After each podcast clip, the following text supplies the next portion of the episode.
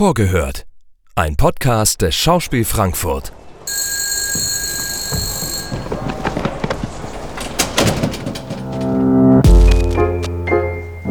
Einen wunderschönen guten Tag, meine sehr verehrten Damen und Herren. Wir begrüßen Sie recht herzlich hier im Schauspiel Frankfurt.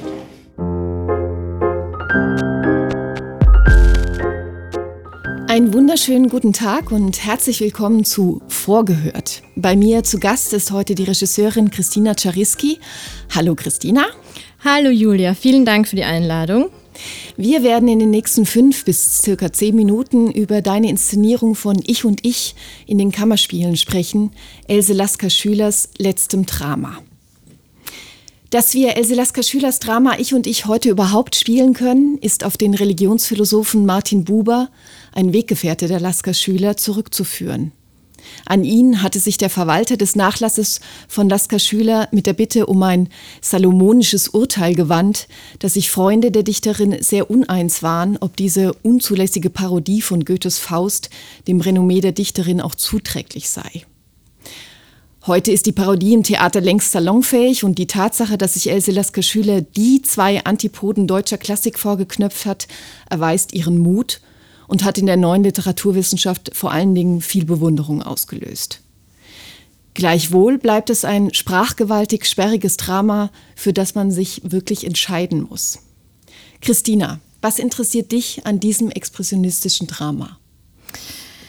Ähm, also mein Zugang ist ähm, sehr stark über die, über die Dramatikerin, über die Autorin, über die äh, Universalkünstlerin oder die hat, sie hat ja viele Kunstrichtungen ähm, äh, ausprobiert oder ähm, auch ähm, äh, große Kunst gemacht als bildende Künstlerin, als, als ähm, Dicht Dichterin natürlich. Wir kennen viele Gedichte von ihr. Ähm, und ich finde sie einfach eine faszinierende, hochinteressante Persönlichkeit, hochmodern. Ich finde das Stück, es ist unfasslich, dass das 1941 geschrieben wurde von ihr in Jerusalem im Exil. Mhm. Ähm, das würden wir heute nie vermuten, wenn wir uns den Stil anschauen, in dem sie das geschrieben hat. Also es ist viel näher an einem modernen Drama dran, äh, als man das vermuten würde. Und dann ist natürlich, äh, ich finde, diese Radikalität äh, dieser Sprache, dieses Themas, diese, diese unglaubliche Anarchie, ähm, äh, diese Frechheit, gleichzeitig diese große Poesie, diese große Kraft der Sprache, dieses Thema der Liebe, das über allem schwebt. Diese Kombination, dieses Spannungsfeld finde ich wahnsinnig interessant, ganz außergewöhnlich. Mhm. Ähm, ich kenne nichts Vergleichbares, sehr herausfordernd, aber wirklich eine Herausforderung, die man die man gerne annimmt. So, man hat das Gefühl, man bewegt sich da zwischen äh, einem großen äh, Humor, der auch teilweise dadaistisch ist, der teilweise sehr banal sein kann, und den allerkomplexesten Zusammenhängen und Andeutungen, Anspielungen aus der Zeit. Es funktioniert ein bisschen wie eine Collage, das Stück. Sie hat sehr viel mit Collagen gearbeitet, auch in der bildenden Kunst. Und es geht nicht nur ähm, es geht nicht, äh, wie soll ich sagen, es geht auch in die Tiefe, es geht in den Raum rein, der Text mhm. und die Erzählung. Ja, jetzt hast du schon ganz viele Antworten vorweggenommen äh, der Fragen, die ich noch stellen wollte, aber es ist ja auch prima, dass man so ähm, ins Gespräch kommt. Äh, nichtsdestotrotz, in Ich und Ich verbünden sich Faust und Mephisto gegen die Nazischergen Hitler, Goebbels und Göring. Das Ganze spielt in der Hölle und wird eingerahmt von einer Generalprobensituation, ähm, die, in der sogar die Dichterin selbst auftritt. Gehst du mit dieser Theater in der Theaterwelt um? Ähm, und wenn ja, wie muss man sich das vorstellen? Ja, also auch das war wirklich äh, äh, sehr neu damals. Sie hat dieses Stück eben 1941 in Jerusalem geschrieben und ist dort auch ähm, gelesen im Kreise von einigen Intellektuellen und Künstlern und hat sehr, sehr viele Menschen aus der Zeit tatsächlich in das Stück reingeschrieben, in diese Rahmung der Theaterwelt oder der ähm, der künstlerischen Elite so ein bisschen. Zum Beispiel Zum kommt Beispiel? Ja. ein, äh, ein ähm, äh, Redakteur vor, vom Haaretz, Adon Svet, den es damals wirklich gegeben hat, der damals wirklich im Publikum saß und so ganz viele Menschen. Wir haben uns dazu entschieden, dass wir diese Theaterebene in das Heute holen werden. Mhm. Also es bleibt natürlich immer ein bisschen, man ist immer ein Weltenwanderer, man kann das natürlich nicht so eins zu eins ins Jetzt übersetzen, das wäre zu banal. Aber trotzdem haben wir uns dazu entschieden, dass wir ähm, mit der Situation umgehen, dass wir auch eine Theatertruppe sind, die mhm. Theater macht. Mhm. Und dass wir diese, äh, diese Metaebene ähm, sozusagen nochmal eins weiterdrehen. Und natürlich ähm, ist es gerade unter den heutigen Bedingungen, wie wir jetzt gerade Theater machen und wie wir jetzt gerade Kunst machen, mit vielen, äh, mit einem Regelwerk, das, das wir sonst nicht kennen und mit einigen Beschränkungen, ähm, wird dadurch auch abgebildet oder es ist fast wie ein Blick in die Werkstatt geworden, weil es etwas mit unserer realen Theatersituation zu tun hat. Mhm. Äh, ja, das finde ich auch einen interessanten, spannenden Punkt, ähm, wer dieses Theater äh, eigentlich erzählt und äh, welche Welt äh, ihr da erzählt, auch als insgesamt künstlerisches Team. Es ist, glaube ich, das zweite Mal, wenn ich richtig liege, dass du mit dem Künstlerinnen-Duo Dominik Wiesbauer und Verena Dengler zusammenarbeitest. Und äh, Verena hatte gerade zur äh, also ich glaube, hat gerade, ist gerade beendigt, ähm, im September eine Einzelausstellung in der Wiener Sezession mit diesem ironisch-witzigen Untertitel Corona Sezessionen Denkwitz 20, also ein Wortspiel aus Rezession, Sensation und dem Virus, das uns derzeit alle beschäftigt.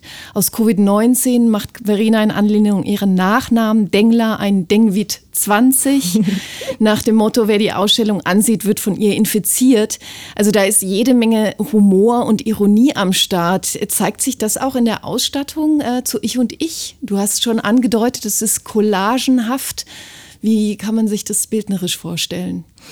Ja, also ich finde, es ist wirklich ein Geschenk für mich als Regisseurin, dass ich diese Künstlerinnen an meiner Seite habe und dass ich dieses Team habe, die mit so viel Fantasie, mit so einer ähm, mit, mit so einer Sensibilität für die Dichterin, für das Werk, aber gleichzeitig mit einer Radikalität im eigenen Denken ähm, sich da an diese Sache rangewagt haben und auch noch weiter. Wir, wir entwickeln immer sehr viel bei den Proben und es entsteht dadurch sehr viel. Und ähm, ja, die Ausstattung ist, wie soll ich sagen, äh, sie ist äh, ähm, ja, äh, hm. ich glaube, man muss es sich anschauen. Es hat, es hat viele Ebenen, es hat äh, mhm. viele verschiedene Ästhetiken, die zusammentreffen. Wir gehen sehr, sehr stark um mit, äh, mit Else Lasker Schüler als bildender Künstlerin auch. Das ja. ist ein großes Thema im Bühnenbild. Ähm, es ist immer ihre Weltenillusion gewesen, die sie gezeichnet hat. Es findet auf ihrer Herzensbühne statt, das Stück. Ja. Und äh, noch eine Frage zur Besetzung, äh, weil das Interessante an der Biografie von Else Lasker Schüler ist ja tatsächlich auch, dass sie diesen alter Ego Yusuf äh, ins Leben gerufen hat, den sie sozusagen auch immer dann bedient hat oder den sie, in den sie sich verwandelt hat, ähm, wenn sie eigentlich aus so einer Weltflucht, eines ihrer Gedichte heißt ja auch Weltflucht, wenn sie aus so einer Weltflucht heraus äh, sich versucht hat, in eine andere Welt, in eine andere Welt und andere Ebene zu erträumen, spielt das auch eine Rolle? Rolle, das Herz, äh, das sie da sozusagen in eine andere Person legt, ob jetzt auf bildnerischer Ebene oder eben tatsächlich auch im Ensemble, in der Besetzung? Ja, also das ist auch äh, irgendwie eine ganz, ein ganz interessanter Aspekt ihrer, ihrer Lebenskunst, so diese, diese Spielfigur, diese männliche Spielfigur des Prinzen, ja. äh, die sie so radikal behauptet und, und auch ihr Leben lang durchgezogen hat wie, wie eigentlich kein anderer Künstler. Ähm, und ihr Stück ist tatsächlich auch so geschrieben, dass es oft Texte gibt, Passagen gibt, wo man denkt, ach interessant, die Figur, die sie selber geschrieben hat, ist gerade das Sprachrohr der Dichterin. Man merkt mhm. gerade, es ist eigentlich die Dichterin, die gerade aus ihrer eigenen Figur mhm. herausspricht, nochmal auf einer anderen Ebene. Mhm. Ähm, also das ist wirklich, man kann in dieses Stück immer weiter eintauchen, immer tiefer gehen und es ist so reichhaltig, es kommt so viel zurück, je weiter man reingräbt, das hat man ganz selten mit Theaterstücken. Mhm. Das heißt, der Titel Ich und Ich, ähm, oder wie Verena gerne in den Proben sagt, Dicht und Dicht, was ich auch ganz schön finde, ähm, ist also nicht nur in Bezug auf Mephisto und Faust gedacht äh, vielleicht, sondern auch auf sie selbst. Ja, auf jeden Fall. Finde, also diese Doppeldeutigkeit oder diese zwei Seiten einer Medaille, das findet sich in ganz, ganz vielen Aspekten, in ganz vielen Figuren, mhm. äh, in vielen Erzählungsweisen. Natürlich geht es um äh, auch um Gut und Böse sehr viel, um das Böse im Guten. Ähm, Und äh, das ist auch ein großes Rätsel, ne? wie es zu diesem Titel kommt. Und man kann da viel, viel reinlesen und rauslesen. Äh, das ist unerschöpflich. Das ist ein unerschöpfliches Universum. Mhm. Ja, dann erstmal herzlichen Dank, Christina, für das erhellende Gespräch. Ja, vielen Dank. Julia. Über Ich und Ich und äh, liebes, liebe Zuhörerinnen und Zuhörer, Premiere ist am 2. Oktober in den Kammerspielen.